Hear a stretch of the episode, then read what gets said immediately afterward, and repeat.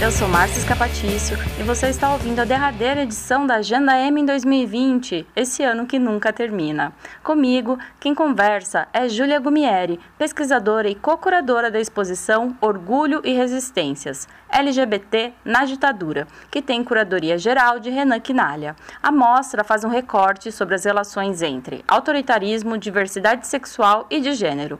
Passando o serviço para vocês, a exposição fica em cartaz até 26 de abril de 2021, seguindo todos os protocolos de segurança para as atividades culturais nesses tempos de pandemia.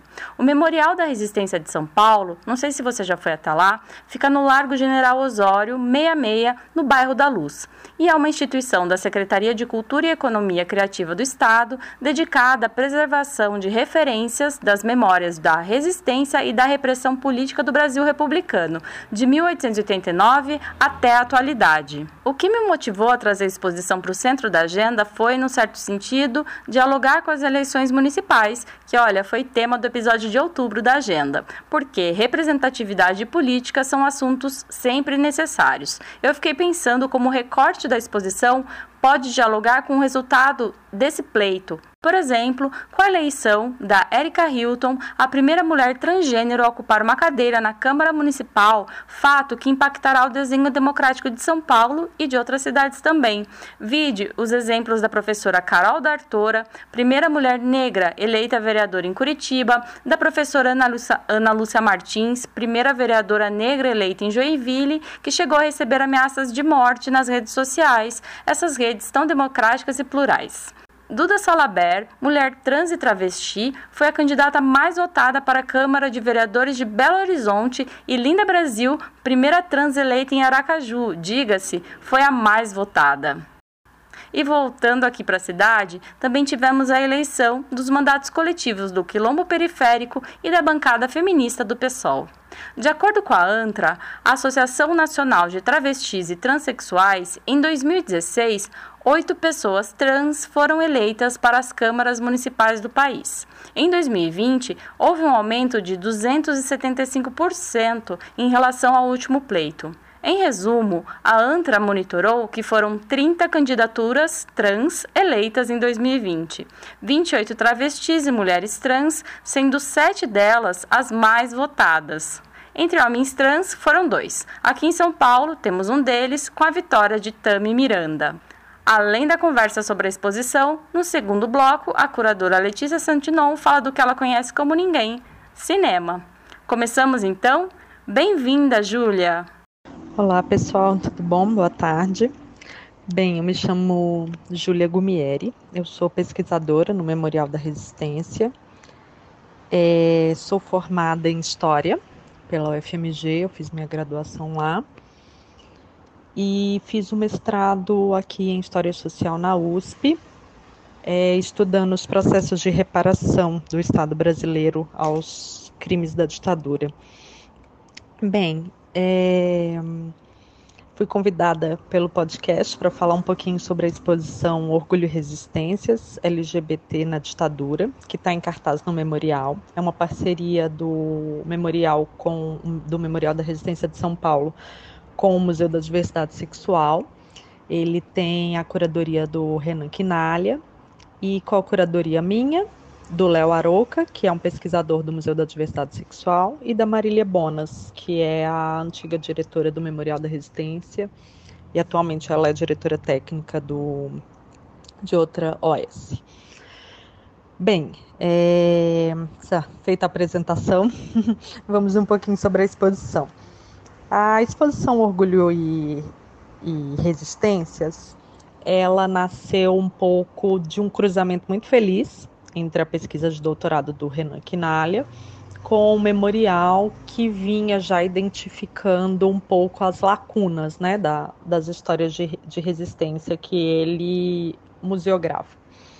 Bem, o memorial ele nasce só um pouquinho assim, ele nasce em 2009 como uma parte, uma reivindicação né, do, do grupo de ex-presos políticos junto ao governo, é, querendo que aquele espaço que já era um antigo memorial, ele era o Memorial da Liberdade, trabalhasse é, conceitualmente, museologicamente melhor os conceitos mesmo vinculados à, à ditadura, né? Controle, repressão, resistência e que isso no, no Memorial da Liberdade não não estava bem trabalhado, não tinha trabalho educativo. Então a ideia era a reivindicação dos ex-presos era que aquele espaço museológico se transformasse de fato num espaço educativo e de pesquisa e de produção de conhecimento e de experiências sobre o período da ditadura, né? Então ele começa a ser organizado dentro desse escopo, trabalhando mais fortemente a noção de resistência. E durante muito tempo esse conceito foi trabalhado e destrinchado dentro das lutas políticas, né? Mas principalmente das lutas políticas das organizações, dos partidos. E, e com o tempo, né, aprofundando esse, esse recorte e né, a sociedade brasileira, em alguma medida, avançando bastante nas discussões sobre ditadura, com as comissões de verdade, é, tanto as estaduais, né, institucionais, a Comissão de Verdade Nacional, toda essa pulverização de pesquisas e debates é, avançou muito a discussão, que, né, que na academia já estava sendo bem desenvolvida, mas ganhou um escopo social muito grande e com isso vieram, obviamente, as identificações de lacunas, né? as questões das resistências é, camponesas, indígenas, do movimento negro, dos movimentos de periferia, do, do movimento LGBT, das diversidades. Então, essa exposição nasceu oportunamente desse, desse desejo de responder essa lacuna de uma camada social que né, é, já vinha sofrendo transversalmente uma violência pela, pelas políticas de moralidade, né, que, que ultrapassam um pouco o próprio período histórico da ditadura, antecedem e depois sucedem a própria ditadura, as questões de moralidade, mas que foi um marco assim muito importante também do governo da ditadura, né? Essa questão das estruturas morais e transformar isso numa estrutura estatal, assim. Então, essa a gente começou essa pesquisa, o Museu da Diversidade, né, trouxe toda a expertise sobre as questões de diversidade, de gênero, e o memorial foi construindo essa teia sobre a repressão que se dava, né, é, e aí eu falo transversalmente, a questão da diversidade. É, a gente fez uma pesquisa bem exaustiva em vários acervos, que são acervos é, identitários, digamos assim, do, do acervo Bajubá, que é um acervo riquíssimo da produção cultural, da produção estética, intelectual, literária é, das temáticas LGBT, o Museu da Diversidade, que também é né, uma, um polo, é, e viemos cruzando isso com as políticas de repressão que o memorial já, já trabalha e já pesquisa. Então, no arquivo público, a gente localizou muita imagem desses, dessas ações repressivas, dessas políticas persecutórias da ditadura é, e isso compõe um módulo dentro da exposição. A exposição ela foi construída com quatro módulos e um polo de discussão, digamos assim. Mas o primeiro módulo chama Arte e Resistências e é exatamente esse panorama geral sobre essa produção é, artística múltipla, né, no sentido intelectual, literário, performático, enfim, dessa produção artística feita por e para LGBTs, é, também anterior à ditadura, perpassando a ditadura e adentrando na discussão sobre as censuras baseadas na moralidade, baseadas nos conceitos de é, apologia da homossexualidade, como a ditadura colocava na maior parte das vezes as participações de LGBTs em programas de televisão, programas de auditório, em revistas, em jornais, isso sempre era taxado de apologia a homossexualidade, que era proibida, e, portanto, sempre barra, passavam muitas, é, barravam muito né, essas produções nas, dentro da, da censura. do esquema estruturante da, da censura, assim, que é todo um aparato com vários órgãos bem organizados. E a censura vingou né, até o fim quase da ditadura e foi durante muito tempo. Né, várias pessoas escreviam solicitando a censura que ela se mantivesse ativa, que ela cuidasse dos cidadãos de bem, dos valores que a sociedade prega, né? E aí esses valores majoritários num sentido totalitários quase mesmo.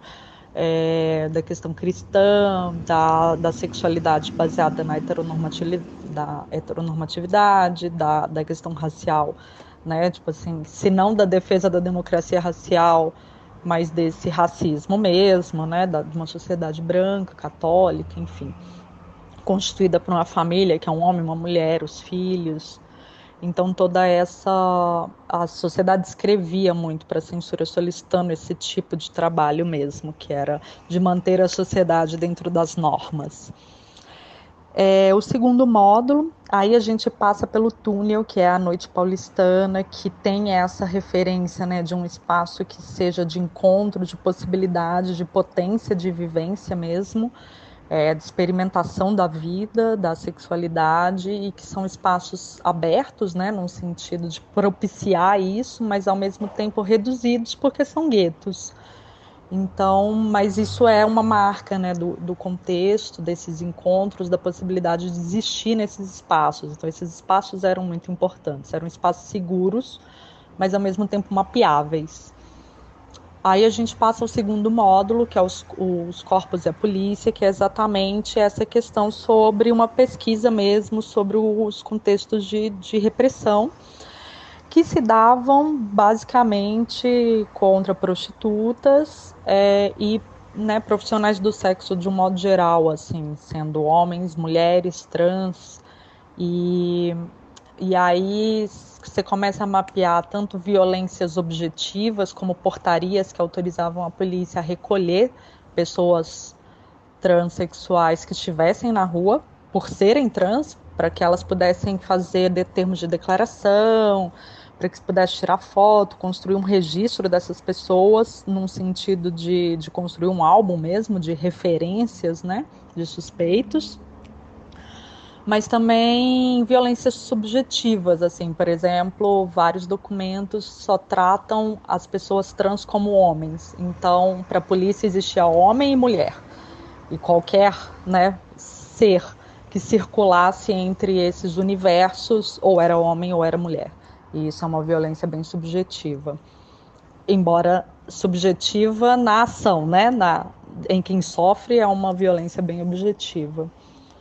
Então a gente perpassa, per, percorre esse, esse módulo que tem várias fotos, registros de batidas policiais, adentra numa questão sobre território, sobre classe, sobre diferenças de atuação da polícia na boca do lixo, na boca do luxo, que são territórios de prostituição, mas territórios de vida noturna também, mas muito baseados em diferenças de classe mesmo, em diferenças muito próximos geograficamente, mas muito distantes na questão da ação policial, discute as questões relativas a, é, como se diz, é, prisões em massa, sobre pretexto de averiguação, que é exatamente esse contexto em que você pode sair prendendo todo mundo, é, no qual existe uma série de possibilidades de né, é, abusos, estou, é, né, é, subornos, enfim. Então tem e as, as ações policiais dentro de territórios, assim, territórios de classe baixa, com bastante violência, as ações do DOPS, quando esse grupos, né, esses grupos da diversidade almejam um tipo de organização, como que o DOPS estava ativo na investigação contra esses grupos. É, e a, por fim a gente adentra no módulo 3, que é o módulo sobre o movimento homossexual, né, propriamente dito durante a ditadura, quando um, grupos, né, o grupo Somos se forma, o grupo o Jornal Lampião se forma, e aí se começa a construir de fato uma noção no final dos anos 70 de uma atuação política reivindicando né, cidadania, reconhecimento, a própria existência, a defesa da existência e de direitos. E esse módulo ele se organiza perpassando as publicações lésbicas, né, dentro da, da, das mulheres do Somos, das lésbicas do grupo Somos, a própria organização do Somos. Temos entrevistas que contam um pouco sobre esse processo da criação e a própria né, solução do Somos no final dos anos 80, material de gráfica, panfletos, é, registros de, de manifestação. E, e, é um contexto de bastante efervescência, assim, né? Você tem vários movimentos que estão ativos nesse contexto. Para além dos movimentos operários, tem o movimento negro unificado, que tinha sido fundado em 78, a Fundação dos Somos em 79. Várias parcerias entre esses grupos, né, que eram considerados lutas menores pela esquerda tradicional é, no sentido de que as lutas identitárias eram lutas menores, porque não estavam focadas num contexto de derrubada do governo. Então, tem uma série de, de preconceitos e lutas até né, se, se, até contra a própria esquerda nesse lugar assim de, de que eles esses movimentos movimento negro movimento LGBT movimento homossexual como se chamava na época é, não só reivindicava também o fim da ditadura, como reivindicava uma série de outras questões que estavam né, no âmbito do indivíduo, mas que perpassam uma construção social. Então, isso foi muito importante naquele contexto. E na sequência, a gente passa ao último módulo, que é sobre o contexto atual. Assim, a gente tem o discurso do Mascarenhas, João Mascarenhas, da Constituinte, exatamente fazendo essa denúncia, né, e essa necessidade de reconhecimento do movimento homossexual é, da existência, não do, do movimento enquanto um órgão, digamos assim, político ou um organismo político, mas enquanto existência da homossexualidade, das diversidades é, dentro da Constituinte que pudesse entrar na Constituição a criminalização né, desse tipo de preconceito o que só mais recentemente a gente teve como vitória. Então é um pouco esse panorama, é, como políticas públicas não necessariamente implicam em mudanças sociais e vice-versas, né?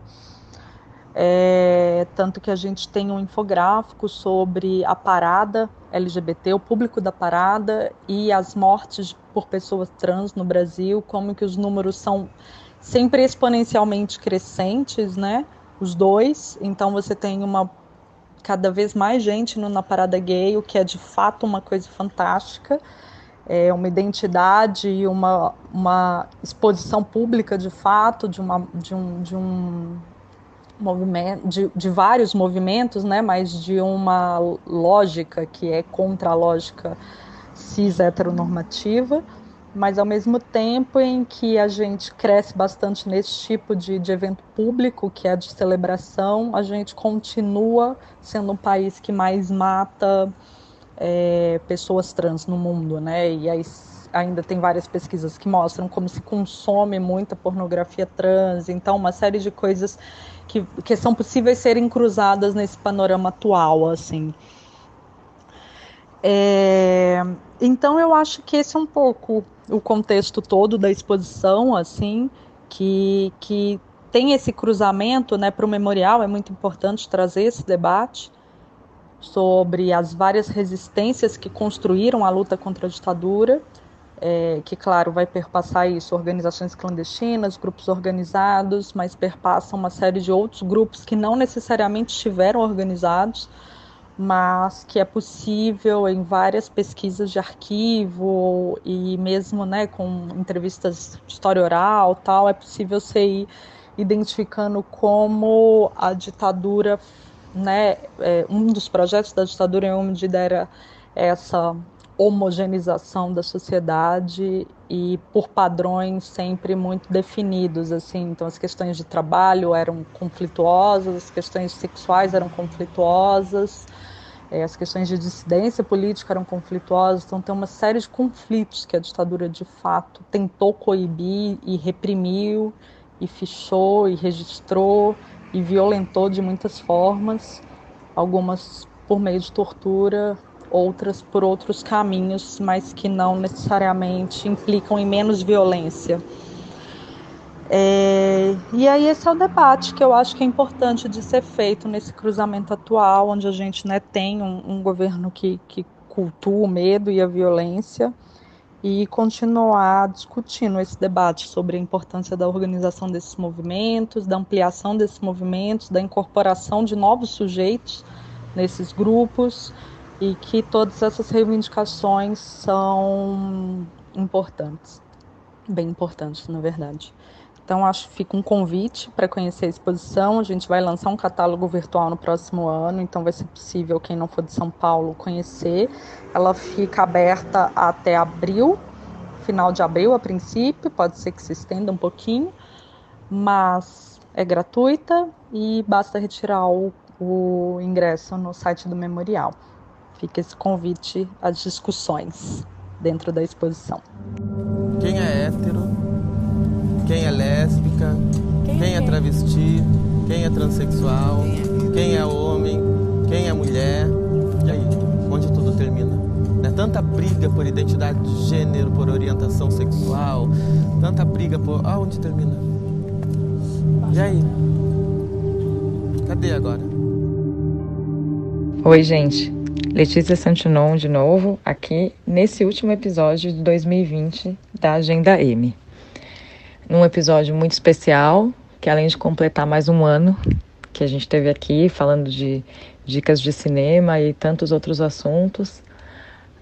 Foi um ano difícil, especialmente 2020, um ano que a gente ficou muito isolado, um ano que a gente viu as pessoas na maior parte do tempo através de uma tela de Zoom, de uma tela de Meet, numa chamada telefônica. É, a gente perdeu muito do contato pessoal, a gente ficou muito dentro de casa criou dentro disso também outros tipos de conexões e, enfim, relações, mas foi desafiador, um ano muito desafiador. E esse último tema né, da agenda, que é a resistência, é, que é, enfim, pertinente sempre, especialmente em 2020, é muito inspirador também, né? E dentro disso eu vou falar para vocês de um filme que, que me inspirou muito, um documentário muito bonito que é o Indianara, que é dirigido por Aldo Chevalier e Marcelo Barbosa. Indianara, que dá título ao documentário, é uma mulher maravilhosa, uma ativista muito combatente, uma das fundadoras da Casa NEM. A Casa NEM é uma casa de acolhimento a pessoas LGBTQIA+, em vulnerabilidade. Fica na cidade do Rio de Janeiro, a Casa NEM. Ela atende especialmente pessoas transexuais e travestis, mas não só. Ela tem diversos trabalhos de acolhimento dentro dessa casa. Então, além de dar um teto, de ter comida, de ter pessoas cuidando ali pelo seu bem-estar também, existe programas de alfabetização, existe toda uma conscientização e um envolvimento dentro de uma luta política muito direta. A própria Indianara, ela foi fez parte do Partido da Solidariedade, que é o PSOL. É, ela era companheira direta de Marielle Franco, que há mil dias, há mais de mil dias, a gente não sabe dizer quem mandou matar. Há mais de mil dias tem esse caso de assassinato horrível na história do Brasil sem nenhuma resolução. É, esse assunto, né, essa parceria entre Indianara e Marielle é abordada no documentário mostrando um dos momentos mais bonitos e mais tristes do documentário, porque você vê discursos da Marielle, vê a falta que ela faz dentro dessa luta, né? O quão triste a gente ter isso dentro da nossa da nossa história, o quão vergonhoso para o Brasil é ter isso também dentro da história, né? Mas não só, porque a própria Indianara ela começa o filme enterrando uma companheira dela, mais uma ativista, mais uma mulher transexual que morre de uma forma violenta, que acaba sendo enterrada sem ninguém mais participar ali daquela, daquela cerimônia, sem ser as pessoas da casa nem, que são poucas que estão ali com ela. Então, assim, é, além do, do assassinato horroroso de Marielle, que a gente ainda não tem uma, uma resolução, no Brasil a gente tem tantos outros problemas né, que dão vergonha ao, ao, Brasil, mas que a gente tem que estar junto para lutar. A Indianara ela é muito inspiradora dentro disso, né? Ela mostra a, a luta efetiva, como essa mulher há tanto tempo está combatendo todos os retrocessos e também lutando para conquistar novos direitos das pessoas transexuais, das travestis, das pessoas LGBTQIA.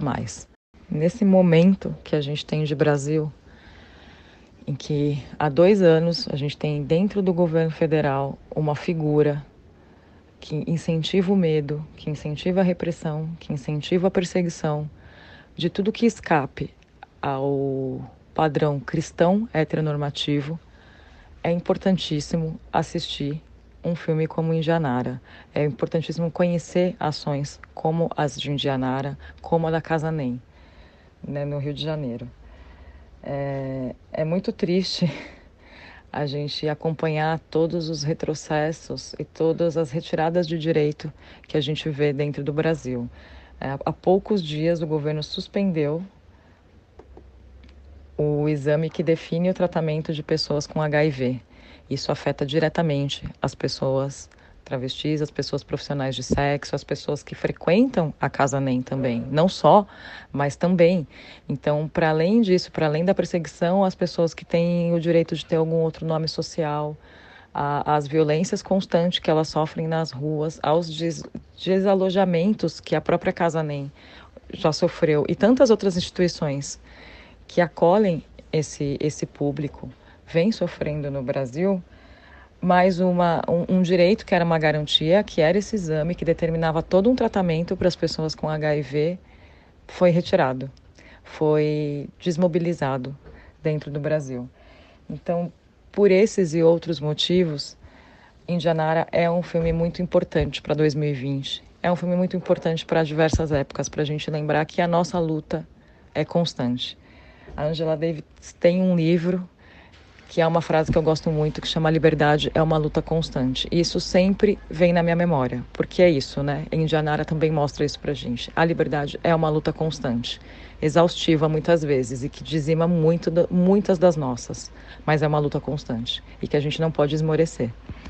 O documentário também aborda lados mais íntimos da Indianara, como a relação dela com seu companheiro, com as suas amigas, ela dentro do seu espaço dentro da sua casa também, não só na casa nem e não só nas suas lutas. A Indianara é uma pessoa de rua, ela está sempre na rua. A gente tem diversos momentos do filme vê ela organizando protestos, indo para a rua como linha de frente mesmo.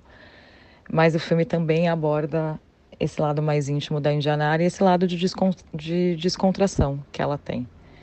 É um filme que tem pouca música, que em alguns momentos só você vai ouvir uma música ele é, é um filme cru, no melhor sentido dessa palavra, mas muito potente também.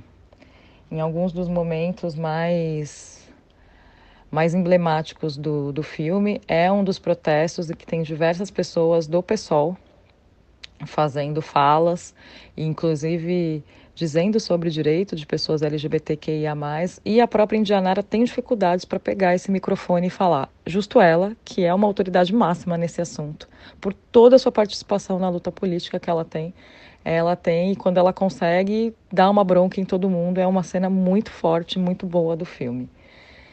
Bom, como eu já disse, o filme está disponível para ser assistido na Telecine Play. Eu espero que vocês consigam ver, quem ainda não conseguiu, é, eu recomendo muito.